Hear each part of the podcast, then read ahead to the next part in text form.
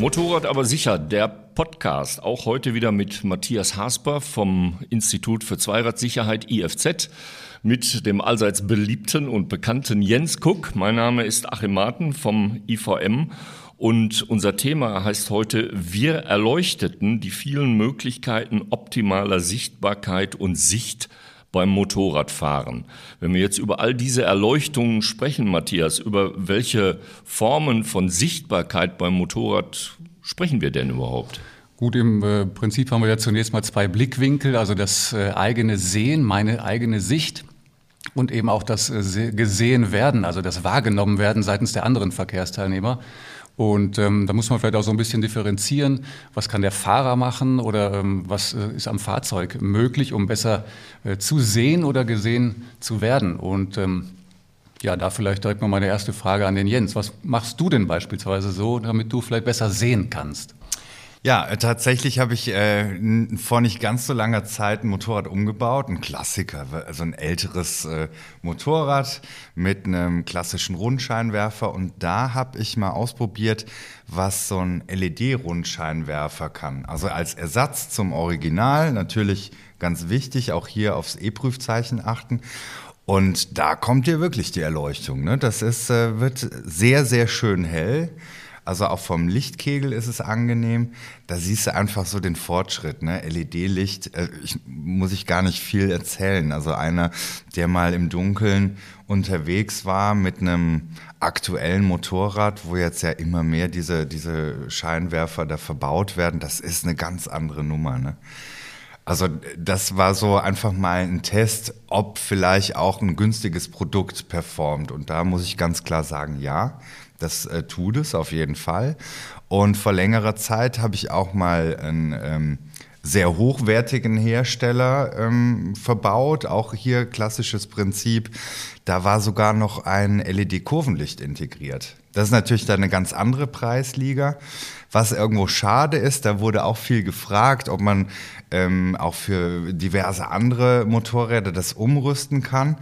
Und da ist der Markt natürlich ähm, äh, relativ klein. Das bezieht sich immer auf diese klassischen Rundscheinwerfer, die auch immer in Zoll angegeben werden, sodass du ähm, da nicht viele Möglichkeiten hast, äh, eine andere Scheinwerferform zu ersetzen. Ne? Ja, das hätte ich so als nächstes auch angesprochen, ne? wo wir schon bei der Beleuchtungseinheit sind, äh, das Ausleuchten der, der Fahrbahn dass man also sieht, wohin es denn auch wirklich gehen soll äh, bei Dunkelheit, gerade das Kurvenlicht, weil man da ja tatsächlich äh, auf einer sehr dunklen Landstraße dann so ins bisschen ins Dunkle sticht.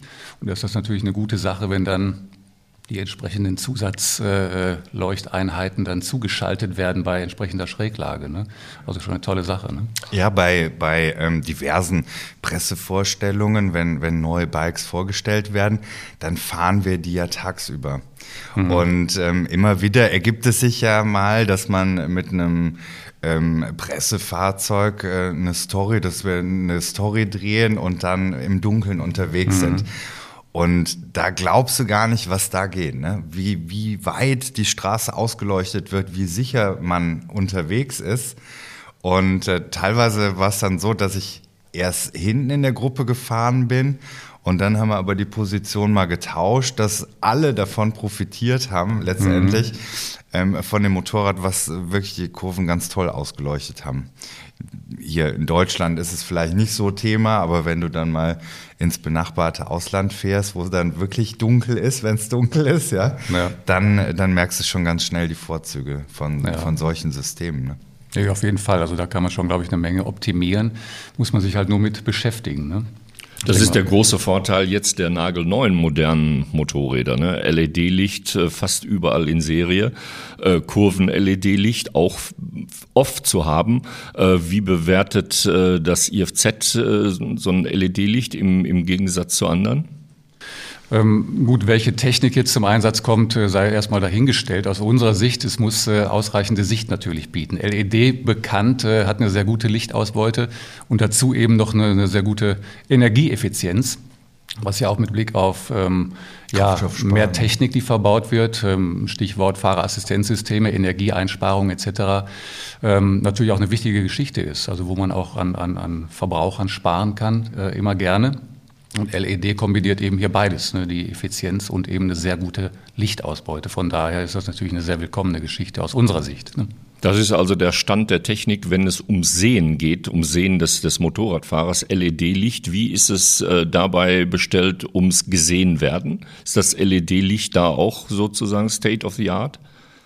Ähm, gut, das ist immer die Frage, da ist, glaube ich, gar nicht so die Intensität des Lichtes vielleicht relevant, sondern dass man ähm, natürlich auch eine gewisse Blendfreiheit hier mit ins Spiel bringt. Also so hell wie möglich, ähm, das muss ja genau abgestimmt sein. Also äh, größtmögliche Lichtausbeute eben, aber eben so eingestellt, dass auch der Gegenverkehr natürlich dadurch wiederum keine Nachteile erfährt, sprich nicht geblendet wird. Also das ist dann aus unserer Warte das, das Wichtigere an der Stelle als die verbaute Technik. Ne? Also ich kann mich dran erinnern, äh, die letzte große Fahrt in einer größeren Gruppe, ich glaube mit neun oder zehn Motorrädern, war jetzt schon vor der Pandemie, liegt also ein bisschen zurück. Ähm, da fährt dann natürlich immer einer hinten, der ausgewählt wird. Und das war in diesem Fall ein Kollege, der Andreas, der hatte schon LED-Licht. Und äh, der war als letzter, also so gut zu sehen, war noch nie einer, äh, der ganz hinten in der Gruppe gefahren ist. Bei so einer großen Gruppe ist er ja teilweise schon mal 100, 120 Meter weg. Aber er war immer äh, von vorne, von ganz von vorne bestens zu sehen. Also ja. insofern äh, kann ich das auch aus der Erfahrung äh, wirklich bestätigen, dass ein LED-Licht auch wirklich gut sichtbar ist.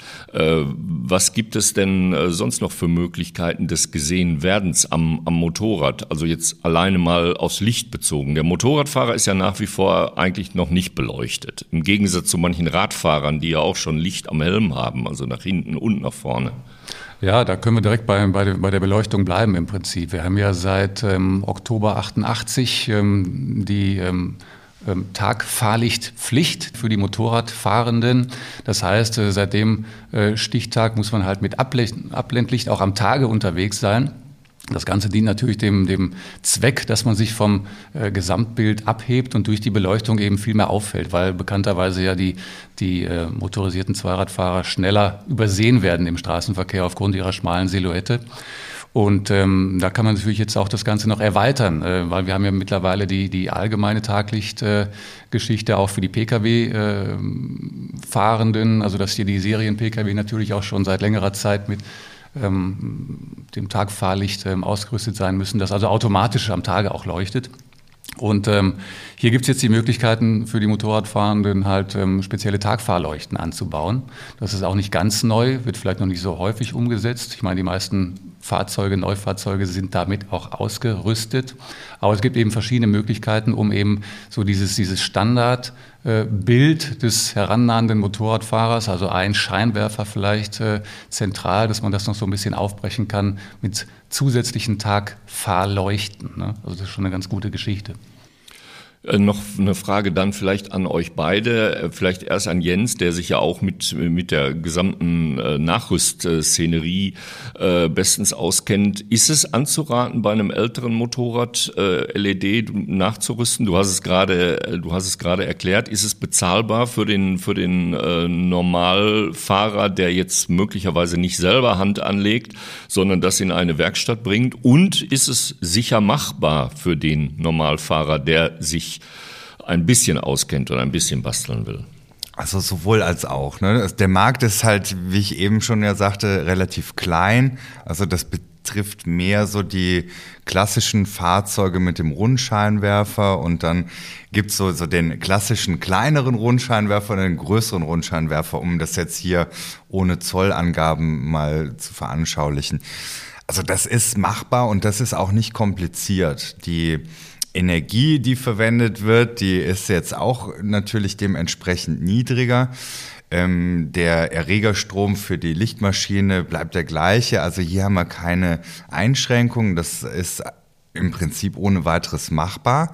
Und ähm, wenn es nicht unbedingt ein Scheinwerfer sein soll, der jetzt ein Kurvenlicht integriert hat und dann schon einen Gyrosensor drin hat, ne, mhm. dann vom Erzählen wird es ja dann schon teuer, ne? Ja. ist das Ganze in der Standardvariante bezahlbar und wirklich empfehlenswert. Aber wie gesagt, man hat dann die Einschränkung, die Auswahl ist nicht sehr groß. Ne? Ob es jetzt ratsam ist, da auf High-End zu setzen, das sollte jeder für sich entscheiden. Aber es ist sicherlich ein Mehrwert, ein Fahrzeug dementsprechend umzurüsten. Und wenn wir jetzt wieder in die neue Zeit springen, dann sehen wir ja schon, dass das Fahrzeuge oder dass die Fahrzeuge schon gar keinen Lichtschalter mehr haben. Ne? Du mhm. schaltest die Zündung an, dann ähm, rechnet der Computer aus, so, okay, ab einer gewissen Zeit äh, wird, wird äh, zugeschaltet, abgeschaltet, du schaltest die Zündung aus, dann dauert es auch erst einen Augenblick, bis das Licht ausgeht.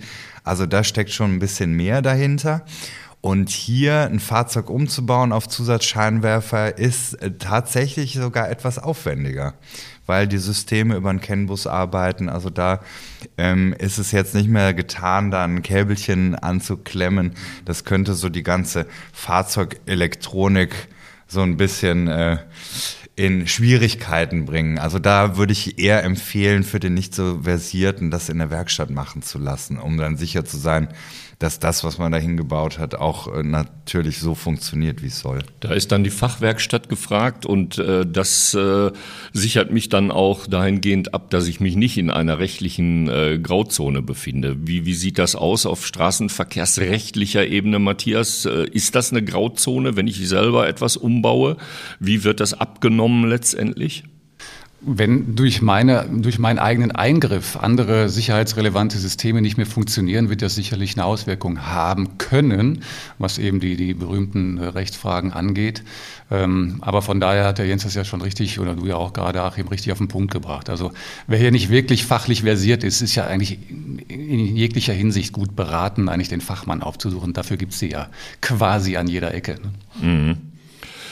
Äh, wenn wir über andere Dinge der Sichtbarkeit reden, der Sichtbarkeit der Motorradfahrerinnen und Motorradfahrer natürlich, der Rollerfahrerinnen und Rollerfahrer ebenso, äh, wo sind wir dann?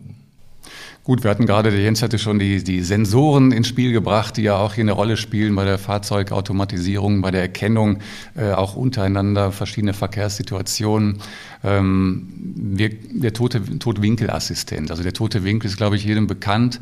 Wir haben ja auch schon ähm, ein Video darüber gedreht im Rahmen der Kampagne, in der wir uns hier gerade bewegen. Und ähm, das ist natürlich auch eine ganz äh, spannende Geschichte, noch relativ neu auf dem Markt, dass man natürlich jetzt so mit Blick in die Zukunft da natürlich noch viel mehr Ausbeute erzielen kann mit verschiedenen Systemen, radarbasierte Systeme Kollisionswarner etc., die dem Fahrenden quasi ja, die sollen ihm natürlich nicht, äh, die sollen ihn nicht entmündigen. Das, das hört man ja oft. Die soll ihm äh, auch nicht dazu verleiten, jetzt weniger achtsam zu sein, das auf keinen Fall. Aber sie unterstützen ihn und können natürlich hier für viel mehr Sicherheit noch sorgen.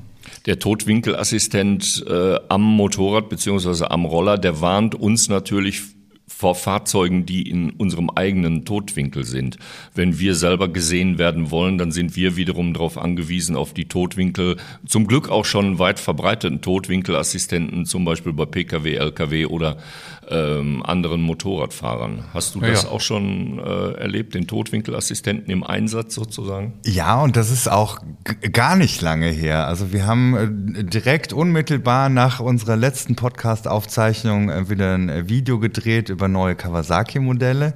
Unter anderem ähm, hier das äh, Flagship-Modell oder ein Flagship-Modell, wo das Ganze abgebildet wurde. Ich war wirklich begeistert. Also auch diese ähm, dieses Rundum-Package, was da ähm, Kawasaki jetzt geschnürt hat. Ne? Also ich, oh, man könnte hier jetzt die anderen auch alle aufzählen. Wie gesagt, in der Oberliga gibt es ja einige Motorräder, die top ausgestattet sind.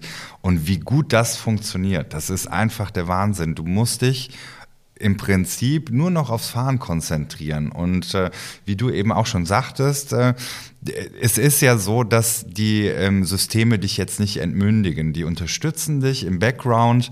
Und äh, das geht ja von bis. Und gerade auch noch so ein Feature der Sichtbarkeit ist, Honda macht das, hat, glaube ich, angefangen mit diesem System, dass die Blinker ähm, betätigt werden im Falle einer Notbremsung. Kawasaki hat das jetzt äh, so gelöst, dass äh, das Rücklicht anfängt zu blinken wenn der Bremsdruck einen gewissen Punkt überschreitet, so dass du auch sichtbar bist, wieder für den, der hinter dir fährt.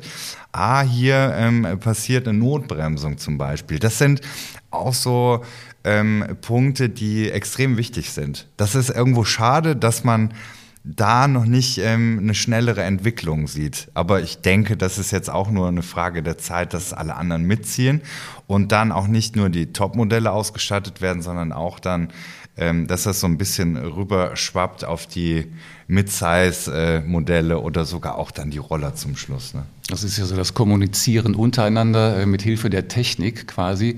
Und ähm, nochmal einen Schritt weiter in die Zukunft wird die Technik ja auch autark untereinander kommunizieren können. Also die Vehicle-to-Vehicle-Communication, wie man so schön sagt, ähm, dass Fahrzeuge quasi sich gegenseitig schon im Vorfeld erkennen und dann die Situation gar nicht mehr entstehen lassen, äh, über die wir jetzt ja leider häufiger reden müssen, äh, wenn es nämlich zum Übersehen der, der motorisierten Zweiradfahrer kommt.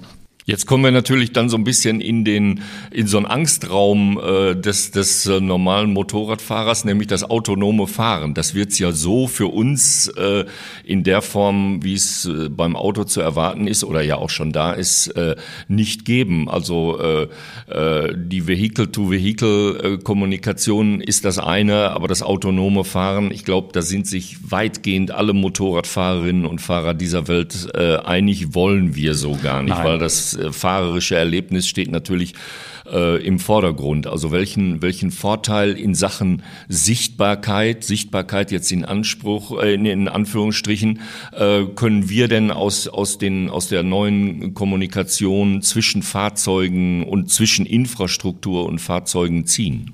Genau, das sind ja zwei Paar Schuhe. Also das autonome Fahren ist ja erstmal für die motorisierten Zweiradfahrer ganz weit weg, sage ich mal. Das ist möglich. Das haben wir auch schon gesehen, dass Hersteller Motorräder alleine über eine Rennstrecke schicken. Also Klar. das sieht äh, mhm. beeindruckend aus, aber das will natürlich momentan kein Motorradfahrer. Das langfristig aber auch. Ähm, und jetzt auch mal an jüngere Generationen gedacht, die vielleicht auch ganz anders mit dieser Thematik umgehen als äh, die alten Hasen, nenne ich sie mal, derzeit ähm, werden auch hier natürlich verschiedene Fahrmodi, Fahrszenarien hier unterstützend eingreifen können. Immer mit dem äh, Ausblick, ähm, Unfälle zu vermeiden. Also keiner soll hier, um es noch ein drittes Mal aufzugreifen, entmündigt werden. Das soll auch nicht weniger Spaß machen. Die Sorge steht immer im Raum. Es geht darum, halt sicherer unterwegs zu sein, bei gleichbleibendem Fahrspaß, vielleicht sogar mehr Fahrspaß und natürlich erhöhter Konzentrationsmöglichkeit. Da halt Dinge für mich als Fahrer eventuell sogar wegfallen können und ich mehr Zeit habe, mich auf die äh, Fahraufgabe zu konzentrieren. Genau, also du, du, du, sprichst es ja auch richtig an. Also dieser, dieser Spaß, der steht im Vordergrund. Und wenn du ähm, aktiv mit solchen Systemen unterwegs warst, und äh, dich vielleicht bis dahin geweigert hast, äh, dich überhaupt darauf einzulassen, wirst du in äh, Kürze direkt merken, dass der Spaß sich eigentlich sogar erhöht, weil dir viele Sachen abgenommen werden. Ne? Das soll jetzt auch nicht eine Animation sein, um äh, was sportlicher in dem Umkehrschluss äh, unterwegs zu sein, sondern einfach, äh, dass du mehr genießen kannst und dass du weißt, okay, die Systeme sind im Background. Du hast halt äh, die Möglichkeit, ähm, dass, dass äh, du im Prinzip äh, eine gute Sicht hast, dass der rückwärtige Verkehr ähm, merkt, wenn du mal stark bremsen musst. Ne? Das sind ja Ganz so genau, Sachen, ja. die man vielleicht erstmal gar nicht so auf dem Zettel hat. Ja, was wäre, wenn das wäre ja auch total schlimm, weil du würdest dir dann ständig Gedanken machen. Aber mit dem Wissen, dass das Motorrad äh, sämtliche Situationen abdeckt von bis, ist für mich jetzt als äh, erfahrener Oldschool, Newschool, so ich bin ja so in der Mitte irgendwo unterwegs, äh, finde ich es echt gut. Also es ist so, ich, ähm, ich komme klar mit Motorrädern, die gar nichts haben und nehme aber auch die Fahrzeuge an, die alles haben. Das ja, äh, wollte das, ich damit sagen. So, ne? Also aus äh, Sicht des IFZ äh, begrüßen wir das natürlich, das ist ja gar keine Frage. Aber auch ich privat, wenn man das überhaupt so trennen kann, was man nicht muss, würde das immer begrüßen. Also würde das auch nie als eine Bedrohung sehen, die Technik, sondern ganz im Gegenteil. Also das ist eine ganz tolle Sache. Und da gibt's äh, sehr gute Entwicklungen der Zeit, die halt eben, und das ist ja das Zentrale, das Unfallgeschehen ähm, reduzieren.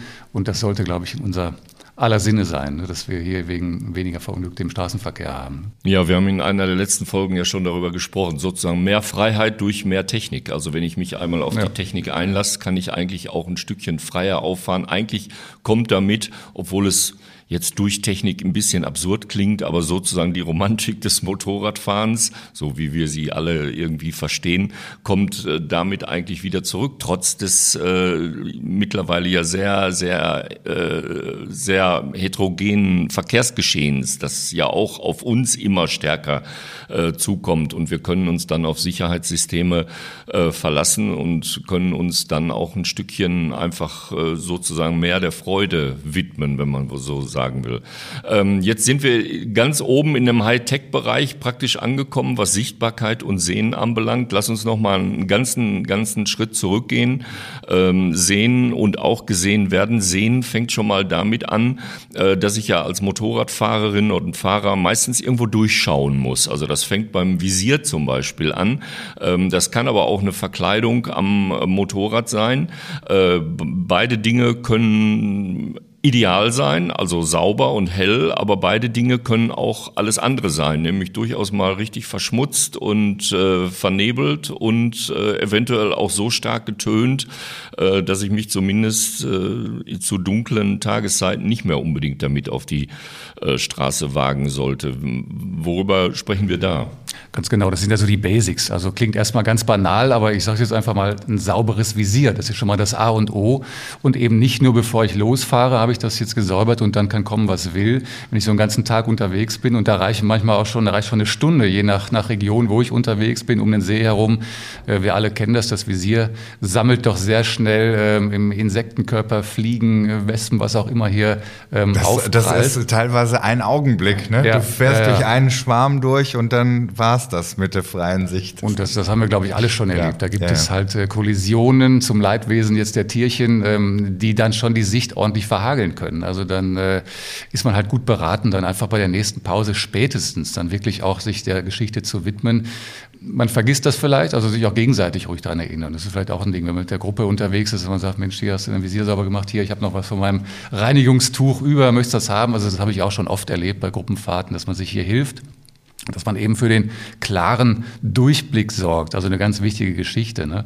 Ähm, bei Regenfahrten, die ja leider auch hier und da dazugehören, ähm, ganz wichtig das Thema Beschlagen. Haben wir auch ja, alle schon erlebt. Beschlagene Visiere, die halt ähm, ja dann auch sehr ähm, gefährlich werden können, wenn ich halt tatsächlich nicht mehr richtig sehen kann. Da sind wir ja glücklicherweise auch schon seit Jahren, ich wollte schon sagen Jahrzehnten, kann man fast mittlerweile schon sagen, auch schon eine ganze Ecke weiter. Äh, Stichwort Pinlock. Ne? Das werdet ja. ihr ja vermutlich auch nutzen, ja. wer nicht. Ne? Das, wenn du es einmal benutzt hast, dann wirst du kein anderes Visier mehr fahren, sagen wir mal so. Ne? Und nochmal, um aufs äh, Putztüchlein einzugehen, mhm. das ist auch immer interessant. Du fährst in der Gruppe und da kannst du von ausgehen, jeder hat so ein kleines Kettenspray dabei. Okay, ja, ne? Die, du nicht jetzt ja. mit dem Kadern, Nein. aber der Rest hat so ein kleines Kettenspray dabei. Mhm.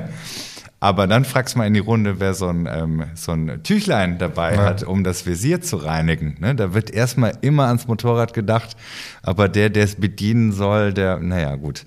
Auf jeden Fall, das wäre noch so mein Tipp. Ein, zwei Tüchlein, so die Ganz genau, ja, ja. Das sind ja nett verpackt teilweise, das kannst du gut mitnehmen. Das, äh, ich habe sowas immer an Bord. Oder wenn man es nachher äh, benutzt, um irgendwas mal einen Schmier wegzumachen, wenn du es äh, fürs Visier nicht nutzt. Und dann gibt es auch noch was, da würde ich vielleicht noch kurz drauf eingehen, dieses Reinigen vom Visier. Ne? Viele wischen immer so von links nach rechts und das ähm, sorgt dafür, dass du vielleicht nicht alles komplett sauber kriegst, soll immer von oben nach unten gewischt werden.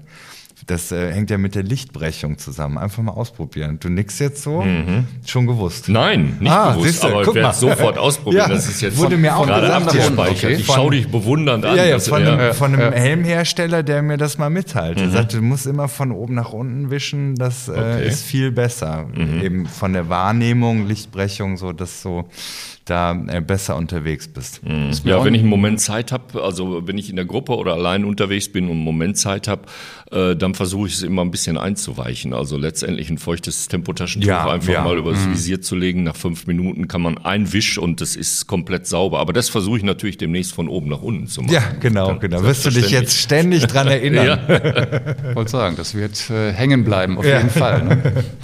Die Sichtbarkeit ist aber auch noch ein Thema. Also uns sichtbar zu machen, auch ohne den Faktor Licht, dass man Licht irgendwo sieht und auch am Tag immer besser sieht durch Tagfahrlicht und insbesondere auch durch LED-Licht, ob Tagfahrlicht oder Fahrlicht.